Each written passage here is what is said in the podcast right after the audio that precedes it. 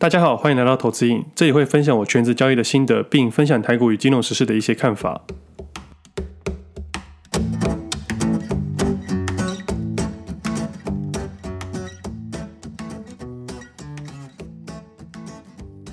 今天时间四月五号星期一，这是我第七十六的节目，我是魏德。今天台股没有开盘，那就没有办法交易。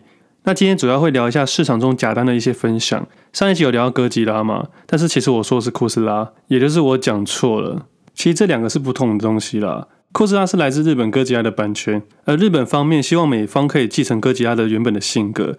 但美方却不理会日方，而将哥吉拉当样本，自创属于他们美国的怪兽。于是库斯拉就这样诞生了，所以才会很多年轻朋友会把库斯拉当做哥吉拉。那库斯拉原本是一只蜥蜴，因辐射影响而突变成库斯拉巨型怪兽。它不会喷出任何东西，它只是脑袋比较聪明一点。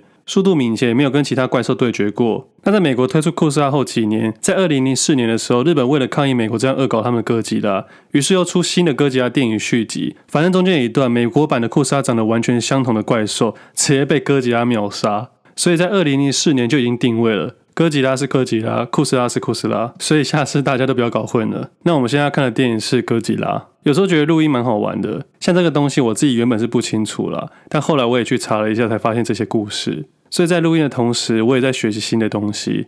那我们最近投资你的分享平台做了一些改变，到三月底算是告一个段落了。我将一些方案给取消掉，最后只留下一个，并且新增的部落格给大家去参考。那这个部落格半年前我都在写了。但一直在搜寻以上找不到，我就后来就放弃了。最近不知道为什么又开始可以找到，我就重新再开始写。里面会放我过去写的一些文章，以及每一集 podcast 的内容补充，这样可以让更多人清楚内容。像上一集讲到税务的问题，就有整理起来放到部落格上面。那其实自己也有在发 Facebook 啊，但后来我发现有些文字比较长啊，在 FB 上面的排版会很乱，一些长文的内容创作啊，也会被一些最新的资讯给洗掉，这样要重新去找到就比较难一点。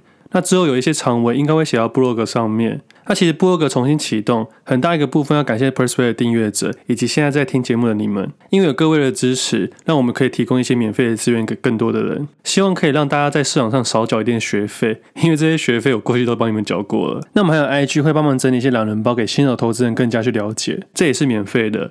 那我自己最近也开了个人 IG 账号，放一些有的没的。像前阵子啊，我翻到自己的金融证照，上面的高业是在一百年考到的，到现在已经十年了。在出社会之后啊，我对于理论基础就没有特别钻研研究，因为过去有考过或学过。因为到了交易市场里面，每一笔交易都是真枪实弹的，所以之后也花比较多时间在实际交易面上面。对于理论基础也是有啊，但我个人觉得。如果一张考卷要拿一百分，理论可能是是非题，它占二十 percent。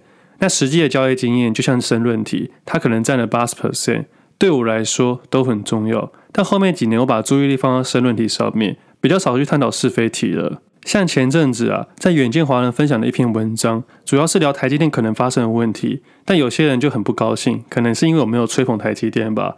但是整篇的文章啊，主要是要聊说台积电占前五大 ETF 的比重太大了。台湾前五大规模的 ETF 中，其中有三档台积电的占比超过三十 percent，其中大家最爱的零零五零和零零六九二占比各是五十一 percent 跟四十六 percent。那这样会不会发生一些问题？我觉得是有可能的。像前阵子美国的 ARK ETF，其中的特斯拉占比八点五 percent，那表现不好的情况下，他们的联动性会比较高一点。但我们要知道，它才占八点五 percent 而已，不到十 percent。而台积电占零零五零已经五十一 percent 了，这点就很值得去注意。更何况台积电又出现假单的问题。当然，这件事情还没发生之前都不能乱下定论。但如果真的发生了后才去想，已经是事后论了。就像是日盛金跟富邦金的合并案，当初我的考量的风险是。市场的股权不足以满足五十 percent。如果富邦金真的要收购的话，必须从两大股东下手，而这两大股东至少要有一个同意这件事情才会成立。而当时可获利的空间只有几毛，而我不想去承担这可失败的风险，所以也就放弃这件事情。那目前公布了，其中一位股东点头答应并购案，也就是他们瞧好了。那如果两位都不坚持给收购的话，那股价下跌空间会比当时可获利的空间还要高，非常的多。所以在期望值的考量之下，才放弃这件事情。在投资上面要考量所有可能发生的风险，原因很简单：当投资人考量所有的风险后，还愿意去投入资金，这样的情况下，胜率相对会提高。那目前是成功的，也不能去排除我当初的风险，因为现在都是事后论了。这跟对错没有关系，只是考量的点比较不太一样。那回到这篇文章上面，去年生技股的部分，我写了一篇流动性的问题去提醒这件事情。那这次台积电我也在考量这件事情，主要是意思是。假设台积电下跌二十 percent、三十 percent，甚至五十 percent 的时候，那占比比较大的一些 ETF 势必要跟着调整。虽然有法规的限制，不会立即的抽出资金，但之后会不会有一种状况，门口只有一个，但大家都想出去的感觉？投资人可能会觉得台积电怎么可能会发生流动性的问题？以前绝对不会，现在我不敢保证了，因为在真正的交易市场里面，台积电已经出现很多假单了。我也是发现这件事情，才在远见华人上面写了一篇文章。这边再多做解释一下，台积电是一间好公司，但它并不是从去年才开始变成世界级公司了。在我认识它的时候，它是一百二十元，当时它已经是世界级的公司了，至少是前三大的公司。但可能因为股性太温，就没有太多人注意它，资金也没有过来。而今年因为大量印钞票，以及台湾的公司在疫情的情况下还是正常的运作，所以也就浮现了投资价值。那目前台积电的价格为六百元，我并不是因为六百元的关系而注意这件风险。我个人的交易逻辑不太在乎价格，我在乎的是趋势。那前几天我在交易市场面发生假单，也在 FB 上面发文，把盘中假单的截图画面抓下来，当做证明我说的话没有错。还记得以前呢、我根本不会截图，现在科技真的很方便，随时想截图都可以。那关于假单的部分，我尽量简单的分享给各位。一般来说，交易市场有内盘五档跟外盘五档的价格。有些作手会在内外盘之上假象，也就是假委托单、假的买盘或假的卖盘，但通常都不会在第一盘做，会拉到远盘去做。意思是要连续突破几个 tick 才可能成交。那假单不一定是不买或不卖，可能是为了制造假象而已，骗骗一些当冲客而已。只不过台积电当天内盘的第一盘制造假单，后来抽掉，价格往下跌。意思是在价格下跌的情况下，没有一定的成交量，代表这两千多张是被抽掉了，不是成交掉的。以前的台积电是不会被这样玩的，现在的台积电已经开始被这样玩了。现在这样可以被做手随便玩。那另外值得注意的是，这两千张以外的单都只有负担几百张而已。对我来说，台积电已经变成投机的标的了。但我要强调的是哦，投机的标的并不是说要开始下跌了。有时候投机的标的涨得很凶，而我对于投机的定义是认为人为因素已经大过于基本面了。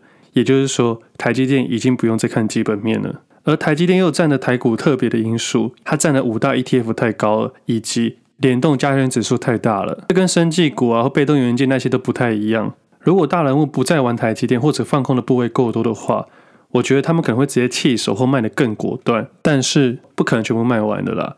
台积电占外资的比重实在太高了，要全部卖完也要有人去买啊，在短时间之内是不可能发生的，除非发生的极端值连续跌停。但这个机会真的太小太小了。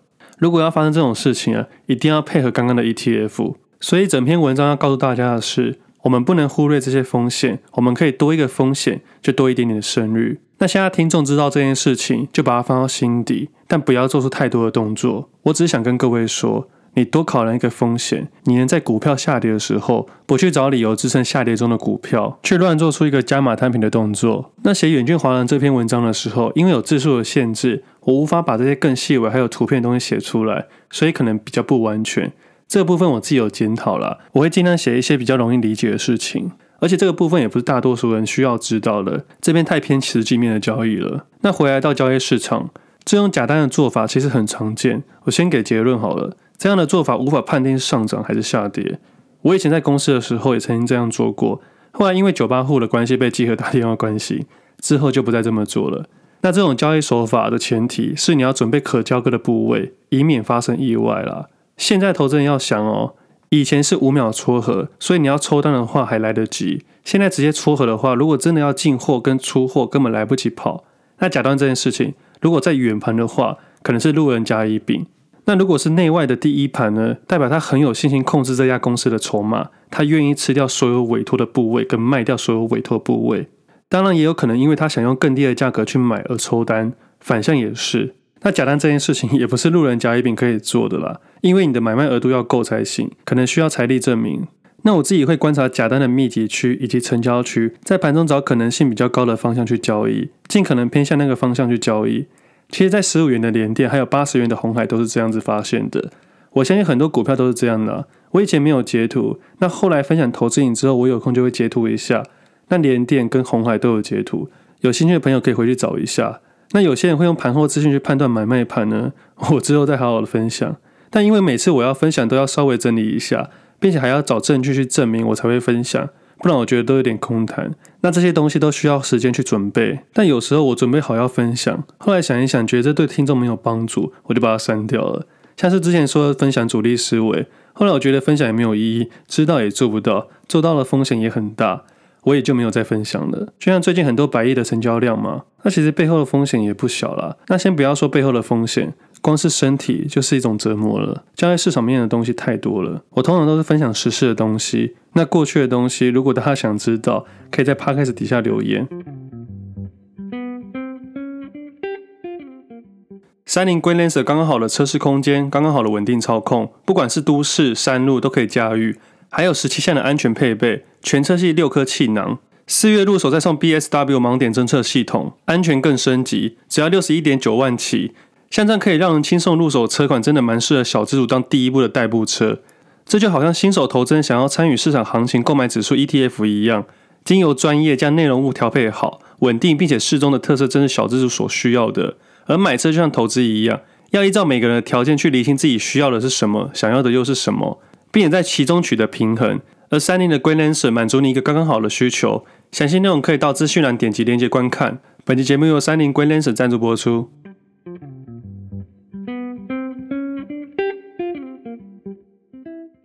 那我上礼拜去打球，还有跟朋友去吃饭，他们还在追我说我，大概三个月没有出现在球场，也没有参加他们的饭局，我才突然想到说，我消失这么久了。我知道自己是一个很容易着迷某件事的人，那我朋友就问我说：“我是不是心情不好啊？” 我说：“没有啊，为什么会这样说？”他说：“感觉好像心情不好，听我的节目。”我后来想一想啊，我应该是前阵子被酸民弄到很烦，这些酸民很想跟我直球对决，但我都通常没有理他们啊，只是生产更多的东西。但后来发现这些酸民是为了酸而酸，那我觉得这部分我好好检讨了，因为做自媒体就是必经之路，而我自己也知道，我做媒体这部分真的太菜了。即使是早知道，我也隐隐约约被影响，打乱我的节奏，所以我后来重新调整，现在也把整个节奏调整好了。我的节奏是交易、生活还有分享。他现在已经过了第一波的酸民攻击了，我应该免疫的啦。前阵子跟一些前辈聊天，他说这是突破舒适圈的必经之路，交易市场也是。当你想去突破某个门槛的时候，你必经接受一个极大的痛苦，不管是你的手法还是你的数字。要去突破，你就一定会有一些痛苦。但要值得开心的是，你正在成长；也要值得注意的是，不要打乱自己的节奏。只是以前在做交易的时候，我根本不用跟别人报告，也不需要被检视，所有的交易都是自己决定的。反正总归一句啦，如果正在听我的节目的分享者或者是创作者，千万不要被这些智障酸民给打败。他们攻击你是为了看你不好，当你越好的时候，他们越生气。但我非常虚心接受任何的指教。以前有一段时间，我曾经半年左右消失，都在做交易，从日股、台股、陆股、夜盘期货、欧股、美股，当台股以外都是用 ETF 啦。那时候过度的交易，家人跟朋友都不知道我在干嘛，只是每天坐到电脑前面而已。不过那些事情过了就过了。但现在学到的经验是，我会很快意识到这件事情，意识到自己有没有失衡了。在交易市场里面，意识是非常重要的事情。很多时候我们在交易的时候，你会感觉到。我现在做的事情是不应该的，但你还是会去做，这种就是意识的问题了。但是能不能做出一个正确的动作，却是另外一回事。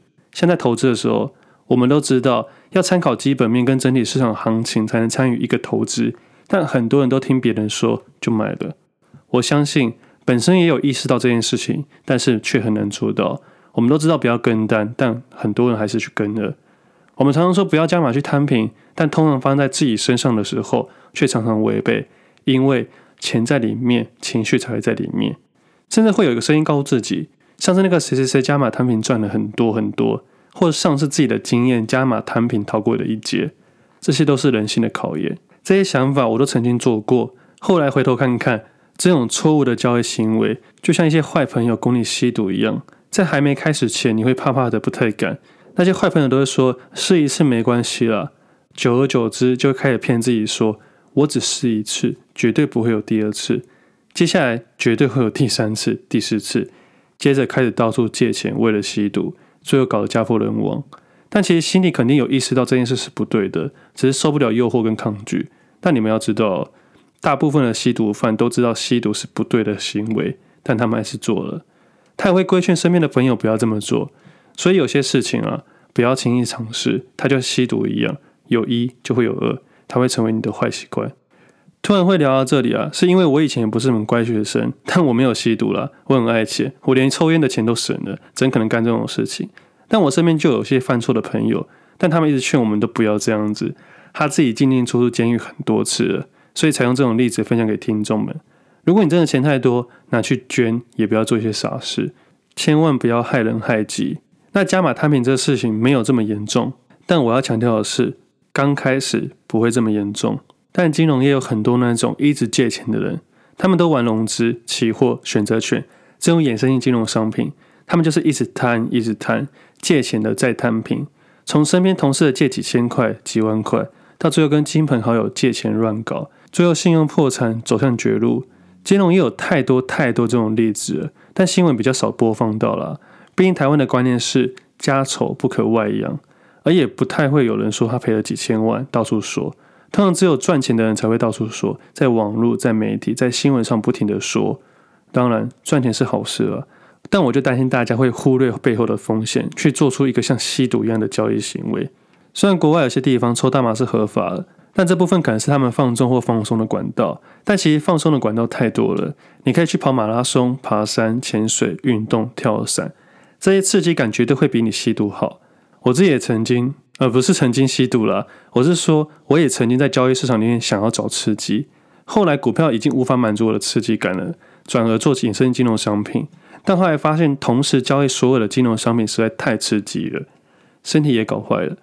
但后来我发现一件很重要的事情，在交易市场里面，你想要无聊的交易赚钱，还是兴奋的亏损？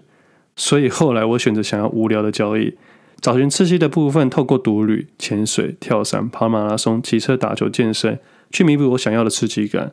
现在成立的投资营，算命也是给我了一点刺激的。不过现在被我排除了，我可能就回去打球了。那最后啊，这礼拜年假的第一天，台湾发生了一个很严重的事故，算是近几年最严重的事故之一。希望当事人都能透过这一切，不管是生理还是心理，这应该是大家都不愿意看到的事情。那现在在听 Podcast 的听众朋友们，如果是在车上听，请注意安全，千万不要开车划手机什么的，很危险，用听的就好。那如果我的节目会让你开车分心，也拜托先不要听。